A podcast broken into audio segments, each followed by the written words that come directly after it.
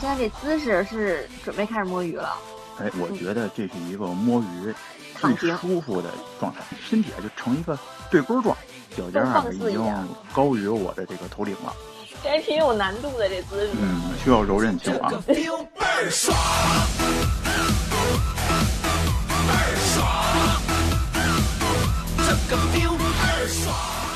哎听众朋友们也可以自己试试，啊听节目的时候试试这个姿态。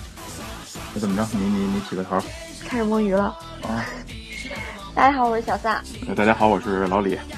名字都变了，一看就开始要摸鱼了。哎，对，这不是职场用的名字了。这个我小撒跟老李是吗？对，哎呀，行，这这个这反差可以啊。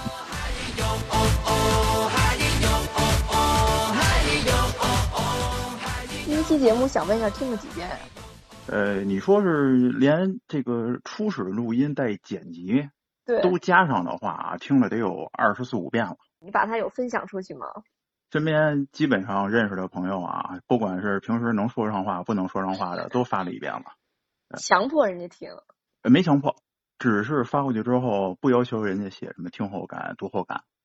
其实我把这个节目分享出去以后，大家都是对名字特感兴趣，哦，然后说：“我靠，你们这名字太牛了！”说就是听着就舒服，而且就是看着这个电台的名字就想听，就觉得能有一种松弛的状态。对对，当时就是咱们两个人起这个名字的时候，我也是有这种心理吧，有这种想法，因为我是一个特别紧绷的人，紧绷的人在生活中，嗯，我就特别希望能有一种心理暗示，就是我在做我自己喜欢事儿的时候，不要太紧绷，就是能够用这种摸鱼的心态。有时候人往往是越放松，然后越能把事情做好。你当时选这个名字的时候，你为什么也觉得这个名字比较适合我们的电台呢？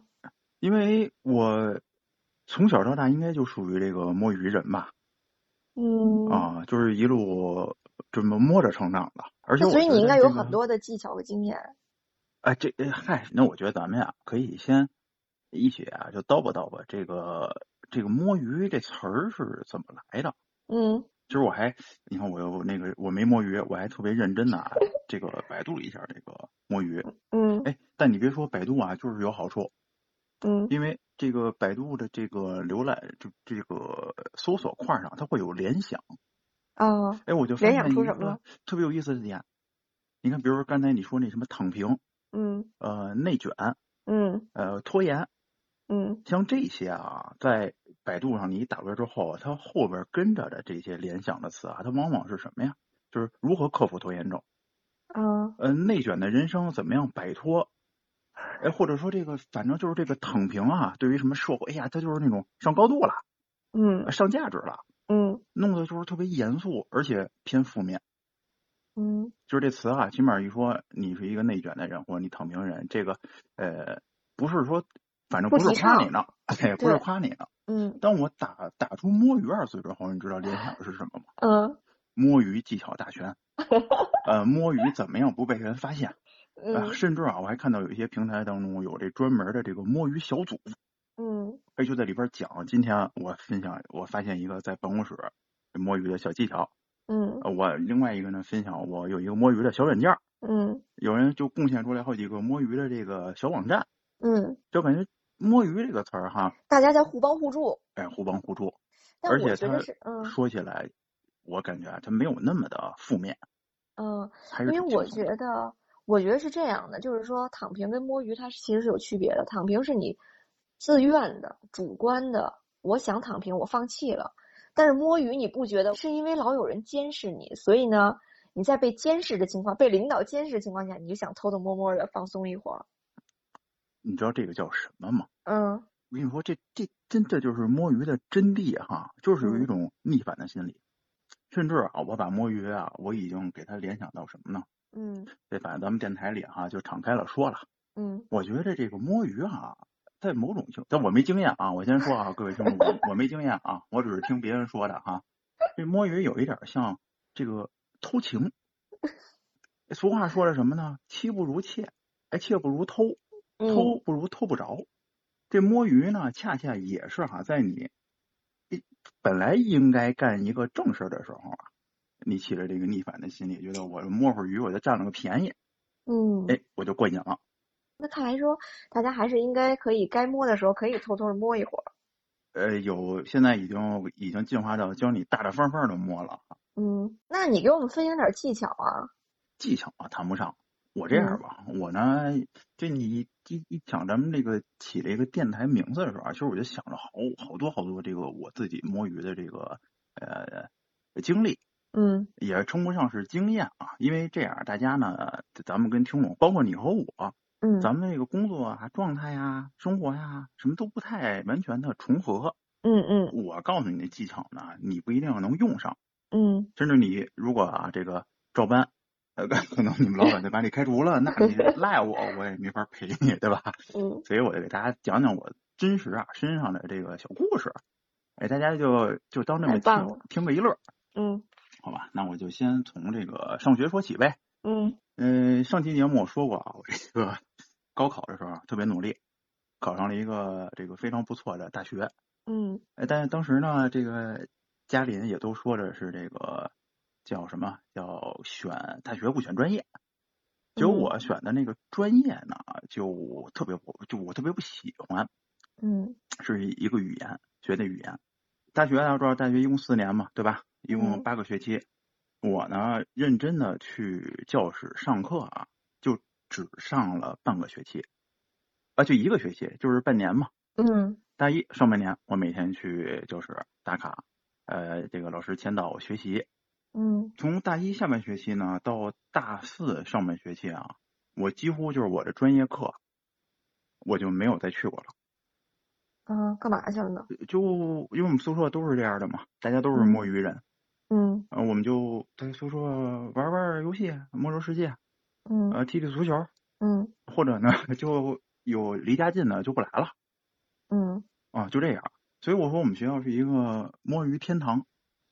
老师呢，最开始也，其实老师最开始啊，他不是怀疑我们不去上课，因为好多人都没去嘛。老师以为嗯我们宿舍出事儿了，是什么中毒了呀，还是怎么着了那种。说这这这几个人都不来啊呀，就给我们宿舍打一个电话。当时因为也没有这个来电显示什么的嘛，我们就接了。嗯老师说说怎么没来呀？我我老师我说我们几个有点难受。第二天哈、一看又没来，老师啊就没跟我们联系，就直接联系了那个就我们的那个呃，就是学校里边的那个大学毕业辅导员儿。啊那辅导员聊我们宿舍，说说这哪儿行哪儿能不上课去啊？但是发现我们这个状态呢，确实也不太想学，嗯又碰巧我们的这个专业课的那几个老师啊，也是魔语老师，说你不想学啊，我还不想教呢，因为特别巧的就是我们那个专业啊当时是第一年成立，嗯等于请的老师没有我们本校，都是从其他这个外国语学院啊，包括什么从哦上海、呃请过来的这些临时的老师，所以他们也就说你不愿意学，那我就我也不强迫你，都是成嗯年人了嘛。但考试他可不不放你啊！嗯诶，大一上半学期考试呢，考一六十多分儿就算过了。从大二开始就，呃，从大一下半学期就开始不考了，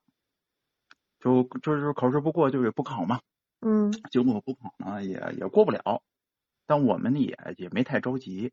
就继续在这儿摸鱼。结果哎，大大二的补考补到了大三，大三的补考呢补到了大四，就一直因为他要一直拖嘛，嗯而且还交了不少钱，好像我当时记得是一个学分儿是十五块钱吧，一节专业课就是六十块钱，四个学分儿。嗯对，我们就想这还这么摸鱼，要有个解决方法呀。嗯后来我们就找到，因为宿舍好几个人都是这种情况嘛。后来我们就找到了一个神奇的解决的方法。嗯对，但这我就说了，这摸了这么大学摸鱼，这幸运在哪儿啊？就幸运在这个我们找到了这这个呃补考的技巧，你们是真一节课都不去啊？真一节课都没去。所以导致我现在虽然是那个专业毕业的，但我的语言基本上就是完全连字母都的背不全。呃，这这这字母还行，简单的对话什么的也还行，但嗯是就业肯定是不行。嗯真不缺，而且这个都这个在我们学校都成了一个佳话了，就只有这你个们宿舍的，还是说只整有我个班们这里？个专业的哦，因为我们班只有四个男生，哦只有男生不去，女生学特别好，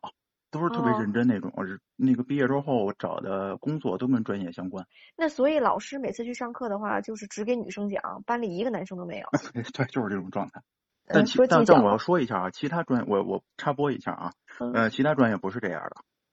如果你不去的话，连续三次，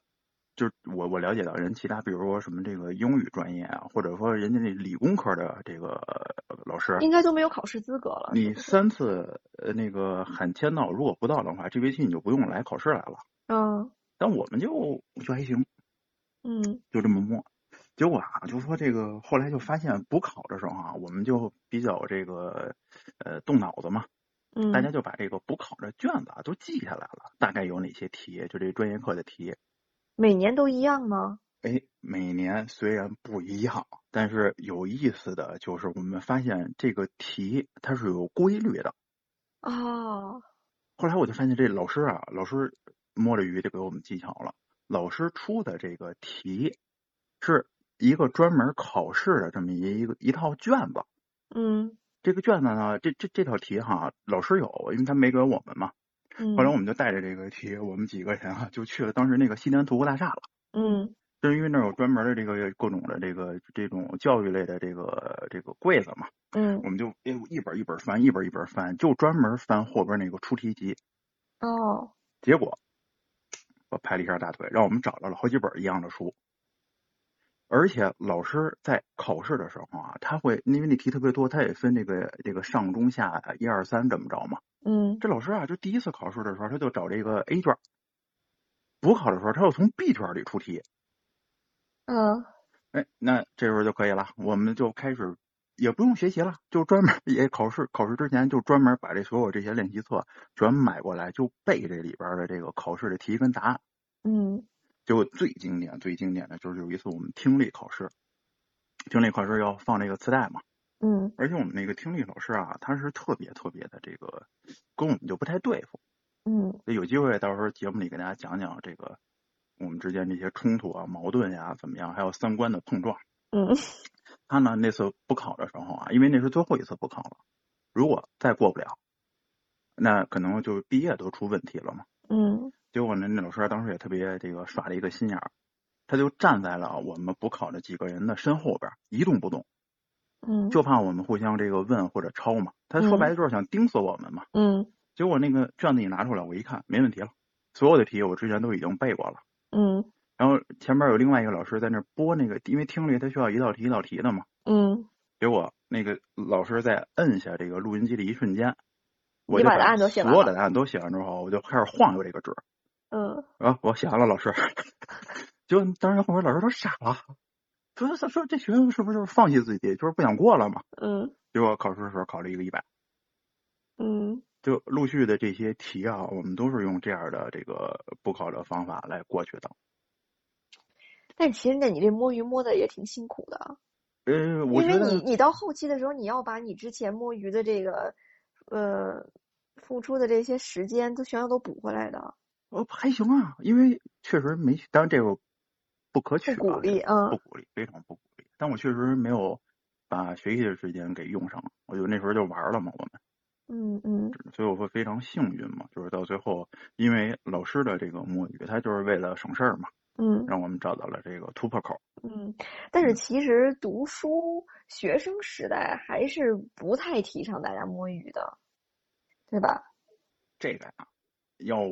咱们敞开了说哈、嗯，我觉得这个呃义务制教育，你觉得对未来的工作其实没有什么太大用，学的东西。呃，那个小学、初中、高中肯定是要认真学的，因嗯为我觉得它会锻炼一个人的这个智力嘛。对嗯吧？你这记忆力、逻辑啊，还有包括什么计算这些。嗯但是大学的专业，我觉得如果你学的不是那种，比如说什么学医啊，呃嗯什么学法律啊，就类似这种，就出来或者土木啊那种。嗯剩下的像我知道的，比如我们学语言的，呃，学嗯经济的，嗯类似这种比较通用的这种专业，我觉得，哎，反正我如果让我再选一次的话，我还是会这样选。嗯嗯，我觉得腾出更多的时间来去，当时上学多的时喜候欢的事儿。接触社会了，嗯嗯。打打工啊、兼职啊，然后学校的各种活动什么的，我觉得还挺嗯，好。那上班以后呢？上班时候就认真了啊，咱们就不能讲那个这个这个侥幸的事儿了啊，因为我觉得上学啊，这个毕竟是学校对你负责嘛，但嗯是上班了啊，各位听众，我要特别语重心长的跟你们说一句，这个上班时候摸鱼的技巧跟凶险程度，我感觉要比学生时代要要强很多，因为升那个级什了么升级嗯了。嗯我我就先给大家讲一个故事吧。这嗯故事呢是一个带警醒的啊，而且嗯听到这儿，各位观众朋友们，我觉得你们今天这节目就听值了，因为你今天会通过我的这个小故事啊，学习到一个非常非常重要的工作当中的技巧。嗯不光是摸鱼的时候可以用，你甚至可以用它啊去检查别人的工作态 度，哎，看他是不是摸鱼的。因嗯为我是以前在在企业是做培训嘛，嗯这做培训有一个逃不开的工作，就是写 PPT 改 PPT，嗯就这课件儿嘛。嗯这课件儿啊，以前就是写完之后啊，领导总会说说那个小李，那时候不是老李哈、小李说你看你这 PPT 你再改改，可能一个五六十页的 PPT，我们怎么也要改个十次八次的最少。嗯你从这个最简单的你字体动画到这个结构，到其中各种环节嘛。但我最开始啊，这个工作时候是一个特别认真的人。嗯我就想每次啊，就我最好一次就把这个改好，让领导认可我。嗯后来呢，我发现这个领导啊，他有一个作用呢，就是让你多改几次。啊，说总是啊，能够找出一些这个角度来。嗯哎，你说你看你这是不是还有点儿？哎呦，我一想还真是。但嗯但当时呢，我没想明白啊，我就想下一次我再做 PPT 的时候啊，我就要做到让领导无话可说。呃，其实大家知道有有一定职场经历经验的人都知道，这样做的后果呢，就是如果找不出 PPT 的问题，那就找你人的问题了。嗯一看这 PPT 改的挺好，那领导都说：“哟，小李说你最近工作状态是不是有点问题啊？”我我我当时心里就是说，我还还是 PPT 吧。就这样，有了一定的这个工作经验啊，就是上班上了这么一段时间之后啊，我就有了第一个这个 PPT 摸鱼的小技巧。嗯就是首先啊，我第一版或者说前几版的 PPT 啊，我不会做的很好，哦我会把它做的呃，也不能说漏洞百出啊，但是会把这个很明显的这些问题，甚至是格式排版的问题啊，就暴露出来。嗯嗯这样我就让领导能有的说呀。你说他要不说这问题，他就开始找你别的。领导说：“你看你这这你这这么明显，你怎么？”哎呦，我说马虎了，马虎了，我回去赶紧改改。这等于说嗯就用了一次修改次数嘛。嗯嗯你一嗯共十次是吧？你先用一次，哎，过几天呢，你再有这么一个，你再改一改，哎，或者说呢，你把这些比如 PPT 当中有一些什么研讨啊、互动这些环节啊，你你留着点儿，嗯你嗯别先自己自作主张，你想出来，我觉得应该用什么环节，啊你空出来，到那儿领导说你这怎么没写呀、我我领导说没想出来，我说您帮我琢磨琢磨。嗯然后呢，他在那儿在，哎，他确实当然有经验嘛，对吧？他嗯你应该怎么着？你说，哎，行，那我就照您这回去改。哎，这已经是第二，这就是一个新的阶段了嘛。第二嗯阶段了，就是从一定要做好到我慢慢给你磨，嗯到第三阶段呢，就我这个做 PPT 的这个技能，包括对业务啊，已经是非常非常熟练了。就我真的是可以就一次就做到他所要求的这个最完美的这第十次的状态。嗯但是啊，我也不能给他。但我要提前先把这个内容给准备出来了呀，嗯我啊就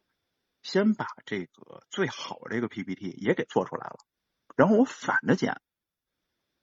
嗯我完美的我不给他，我先给他一个，其实我手里已经有恨不得十个稿了啊，我领导你看这怎么样？领导啊你改吧，行，我过两天再把那个给发过去，因为我还有好多别的事儿给干的呀，我不能光陪他做 PPT 呀、对吧？嗯结果呢，就这么着，领导，哎，我说不错不错不错。结果突然有一天哈、就我们那儿换了一个专门检查 PPT 的这个领导，嗯哎，就他礼拜五跟我说呢，他说小李啊，他说你看你这个还差一点儿，他说你要不然那个那个周末，他说你加加个班个班儿，哎，加个班儿，我嗯我我表我心里啊就说，我家早就给你准备好了，对吧？我礼拜一给你发回去。然后我嘴上说没问题，领导，我我是再改改吧，周末我说我再这个再动动脑子呗。嗯就周末我该玩玩，我谁管他？我哎这电脑里都存好了。结果礼拜一我一到那儿，我领导您看，然后领导说：“哎呦，我说你周末还是不是挺辛苦？人家客气客气嘛。”我说：“嗨嗯，我这什啊么该推的都推了呗，我家里这各种什么聚会啊、朋友呀，我先把这弄完了。”哎，说哎呦，哎，真是挺好的。他说那你先出去吧，我出去了，一会儿给我打一电话。哎，我说小李，你过来一下。这个时候就是这个工作摸鱼的这个叫什么呀？这这这露叫馅儿了戏胡了哈，到了嗯最关键这个点了。领导说哎小李，你过来过来，你站我边上。我就绕过这个桌子嘛，我一看，我怎么领导？我说你看这 PPT 还怎么改呀？这不挺好的了吗？他打开这个文件啊，在桌面上，右键属性能够日期显示出来上一次打开这个文件的时间。嗯，我一看，已经是一个礼拜之前了。哎呦，我当时一说，然后我们当时领导倒是没那个什么哈，因为这内容确实不错嘛。嗯他说你这技巧不错哈，到时候给我们分享分享啊。我说哎呦，我这，但我当时哈也也是突发奇想了一个旗帜，我说我给您是不是发错了？我这好像还有一版呢。然后领导他他也一尴尬嘛，他其实他已经早就明白了，说嗯行不行？他说就这版就挺好的了。嗯结果回来之后啊，我还特别仔细认真的研究了一下这件事儿。嗯就因为它是分，首先那个呃，先跟咱们各位听众说啊，你不管是苹果的电脑，还是 Windows 的电脑，还是手机上这些这个 Office 和 WPS 这些工作类软件啊，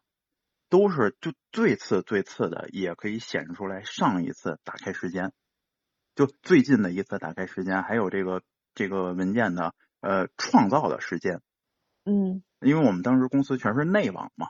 嗯如果你的你们公司还有联网这种的话，它是可以甚至可以看到每一步这个改的这个步骤，你什么时候嗯保存的，你什么时候改的，这都可以看见。所以下次如果你们想用这种方式跟领导摸鱼的话啊，你一定发给他之前，你在电脑上打开，然后假装修改点什么，然后保存，最后再给他发过去，这样保证他在看的时候啊是当天的这个信息的时间。嗯嗯哎，还有一个，我给各位补充一下啊，就这、嗯就这个东西啊，就这个 PPT 或者各种文件这个创造、修改和保存这个时间啊，其实你不光是可以用来去摸鱼，嗯你也可以用来检查别人啊是否在给你摸鱼。其实这个嗯心态还是挺有意思的。就是有嗯一次啊，我找另外一个人，呃，这具体这我也记不住了啊是谁，嗯反正我找他要了一个文件，我说你给我发过来，我参考一下。嗯结果呢，他发过来之后啊，我就自从有了这件事之后，别人给我发任何文件，我都要这么看一遍。哦，我一看这个文件是也是上次打开时间啊，是一年前。哎，我其实我当时第一个心态啊，我就这个人对我这件事儿不重 视。你要是重视我，你是不是先打开看一下这东西有没有问题啊？嗯或者有没有什么更新，你这就直接从这库里啊，我们或从我们这个这可能硬盘里边儿哈、啊直接就给我拉过来了。嗯嗯，其实我们那工作就是有时候是改稿子或者说改片子嘛哈嗯，跟你这个有点类似，就是啊做对对对 PPT，你们是视对频。音频吧？然后我们现在用的摸鱼的态度，倒不是你这种，就是给领导留点儿挑错了机会，而是领导在审完稿子或者审完片子的时候，他会，比如说他给你提十条意见吧，嗯，然后我们通常就会改四五条。他也记不住。对，因为我们这样试过，想看看领导能不能记住他之前提过的修改意见。但是你改几条领导特别重视的那个意见呢，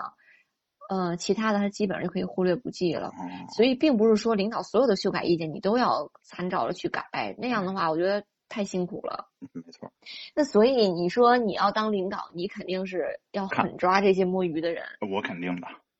对。但是你不当领导的时候，你又会想摸鱼，对不对？呃，这个啊，其实就得看这个领导是不是从基层做起。嗯因为以前我也是从基层员工一从开始讲课，然后就各种宣导怎么样的，一点一点做起来的嘛。嗯真正当你做了这个，就是也不是别别跟听众吹牛逼啊，说这什么管理啊，就是就管那么几个人儿。嗯你你以前就是做他们的岗位，甚至可能不久之前你们还一块儿骂领导，嗯呃过来你突然变领导了，那你说你你和他，他和你之间的这个就是所有这些工作上的事儿，嗯，包括以前怎么摸鱼的，那不其实都心知肚明嘛。嗯你只要别做的太过分啊，我觉得都不会这个这撕破脸或者怎么样的。嗯而且你你嗯你你再做领导，你作为主管，你是不是得跟经理摸鱼啊？嗯你经理也得跟老总摸鱼吧？那老总还得跟股东摸鱼呢？那股东跟谁？股东不得跟股民摸鱼吗？ 这不是一样的吗？对吧？但是其实我觉得不是所有人都会摸鱼，就是，嗯，反正我是那种人，就是我一摸鱼马上能被领导发现。就有时候你看你我们比如说在剪片子的时候哈、大家坐一排机房里，你会发现你特别忙碌了一段时间以后，你突然跳出来发看到周围的人其实都在玩手机，然后呢你就觉得我、为什么别人就在玩手机，就我跟傻子似的一直在干活，我也要玩。可是嗯当你刚拿起手机，领导就站在你身后了，怎么回事儿，小撒？我这一来就看见你在拿手机，哎然后你跟领导解释，你说领导我没有，我刚拿你手机，领导根本不相信。哎那肯定不相信。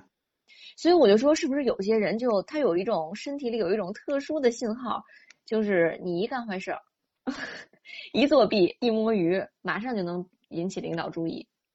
你这句话你知道叫什么吗？嗯，这个是我上班啊第一天，我妈就嘱咐过我了。通过在这个工作啊当中，尤其是就大家在一起的时候，工作的时候啊，嗯，他说有一句话一定要记住，叫什么呢？叫不打勤的，不打懒的，专打不长眼的。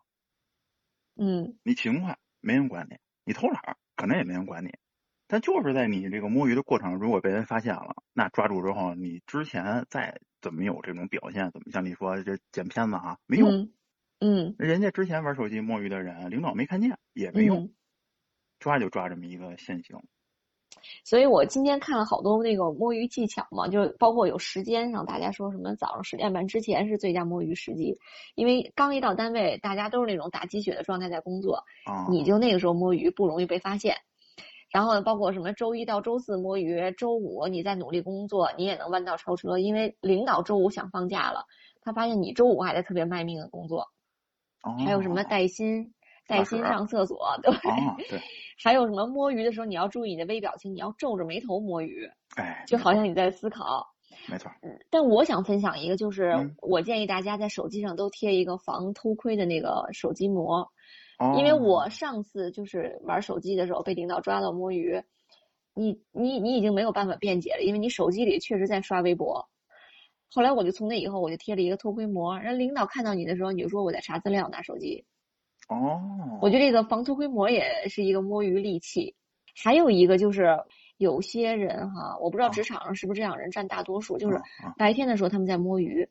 当大家下班以后，他们在加班儿。哦，但是呢这，他们加班其实是在赶他们之前摸鱼的进度，但是他们这种行为却被领导表扬，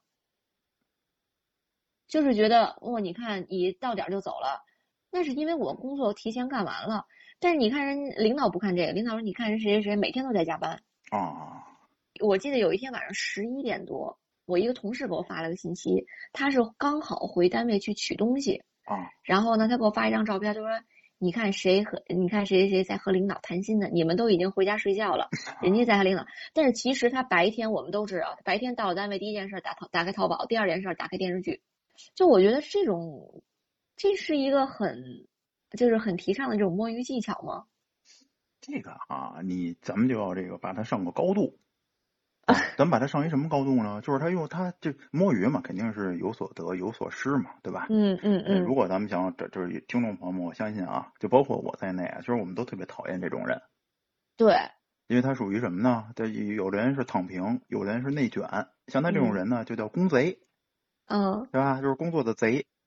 但是他呢，也是另外一种方式，他牺牲了自己的这个业余时间，或者说嗯是休息的时间吧，生活的嗯时间。所嗯以有有有失必有得嘛。嗯而且我觉得啊，这个我也不是宽各位的心，我觉得如果是一个正常的，呃，靠自己的工作经验和能力啊上位的领导，他肯定会知道这样的人的一个存在的，但是他不可能就说当众打击这个人，对吧？嗯不是说哎你你怎么没有工作效率啊？说你不行啊，你六点之前如果干不完，怎么样怎么样怎么样的，就不学，怎么样怎么样的，这这嗯也不，所以这场面话嘛，就是大嗯家这一看一听就行了，我觉得。那所以你觉得这个摸鱼是应该提倡，还是应该你觉得利大于弊，还是一样的？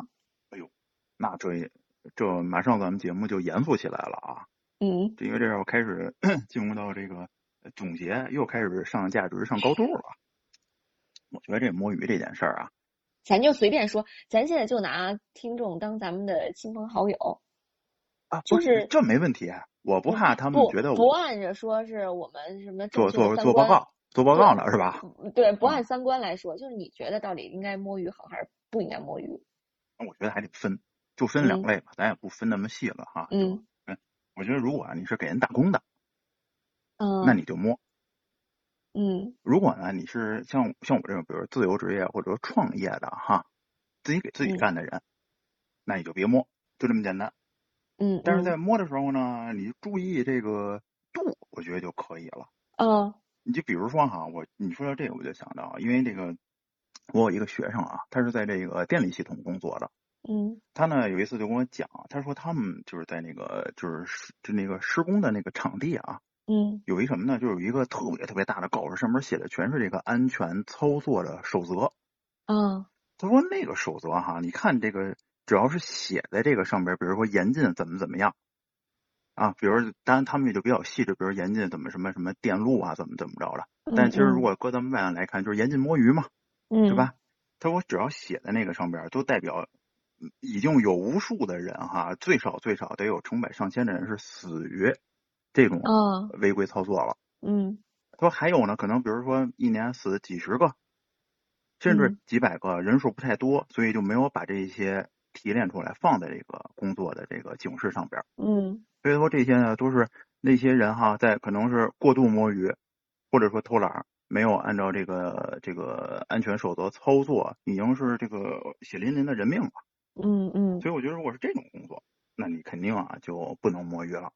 嗯你相对应，比如还我看就这个前两天啊，这个呃网上就是大家都在讨论的这个重庆的这个大火，嗯那有这消防员这肯定也是不能摸鱼的嘛，嗯，对吧？因为他身上这个责任重担，嗯还有他工作的这些是有要求的。嗯但是像咱们咱们哈这种可能是呃在企业当中的人，如果没有那么就是说还强烈的这个使命感、责任感，嗯，在你工作休息的时间段，其实是可以摸的。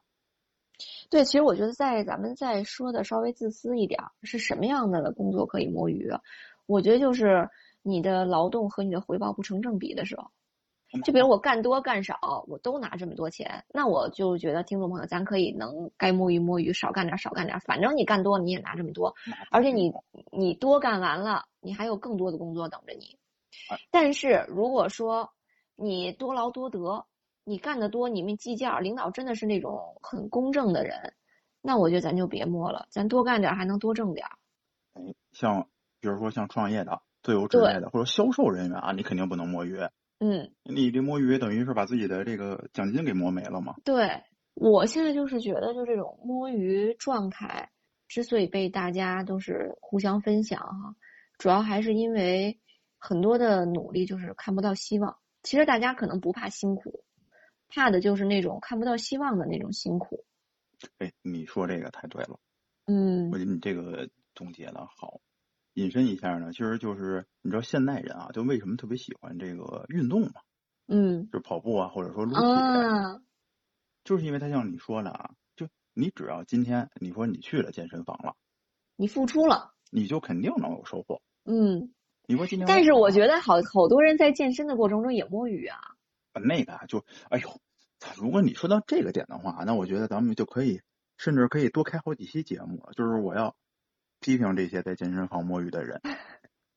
这是一种什么心态？就嗯是这是哎去一种都他妈去有健病的身，心态啊！我就都在节目去了，当为中什啊么？还摸呢？因为他可能去就是为照相吧，哦，啊，还有那种就是戴着耳机就就听起来了，嗯坐在那个健身器械上又不让嗯啊，基本遇到这种我就要打断他的这个摸鱼状态。你看，像嗯比如说跑步啊，我很少见有人就是跑步摸鱼的。嗯比如说今天，但有可能说是我今天这个，比如设计跑十公里，最后我跑五公里，嗯这种有。但是如果要是想跑，就是去只要出了门儿的话，我觉得就不会说再回家了。嗯嗯这就是可能像你说的，他对自己好，所以他就就就不会说这种没有什么收获呀这种感嗯觉了。我觉得今天的摸鱼时间其实差不多要结束了，因为再摸下去的话，可能听节目的人就要被领导发现了。哦，对对，咱们这么一说哈，这个呃如果现在啊各位听众们是在摸鱼听咱们这个呃节目的话啊，那你呃，首差不多先该收了，该那收网你了。你你千万别左顾右盼哈，做出那种紧张的状态啊，一定要特别镇定的看一下身边有没有人。嗯，哎，那行，那今天就先摸到这儿。然后未来呢，您累的时候，欢迎您来找我们摸鱼。您摸鱼的时候，也欢迎打开我们的电台，叫上我陪您一起摸。呃如果您呢喜欢我们的节目，也欢迎您关注，并且把它分享给身边的朋友，壮大我们的队伍。如果呢就没有节目听的日子呢，您也可以随时在我们的评论区摸鱼，我们会一直陪着您。嗯，其实我们还希望能够在评论区呢，能够认识更多的朋友，然后也希望大家把你们摸鱼的经历、摸鱼的技巧都分享出来。行，那咱们本期就摸到这儿，好啦，那咱们好好生活，健康摸鱼，下期再见。下期再见，各位。 Tell me something sad.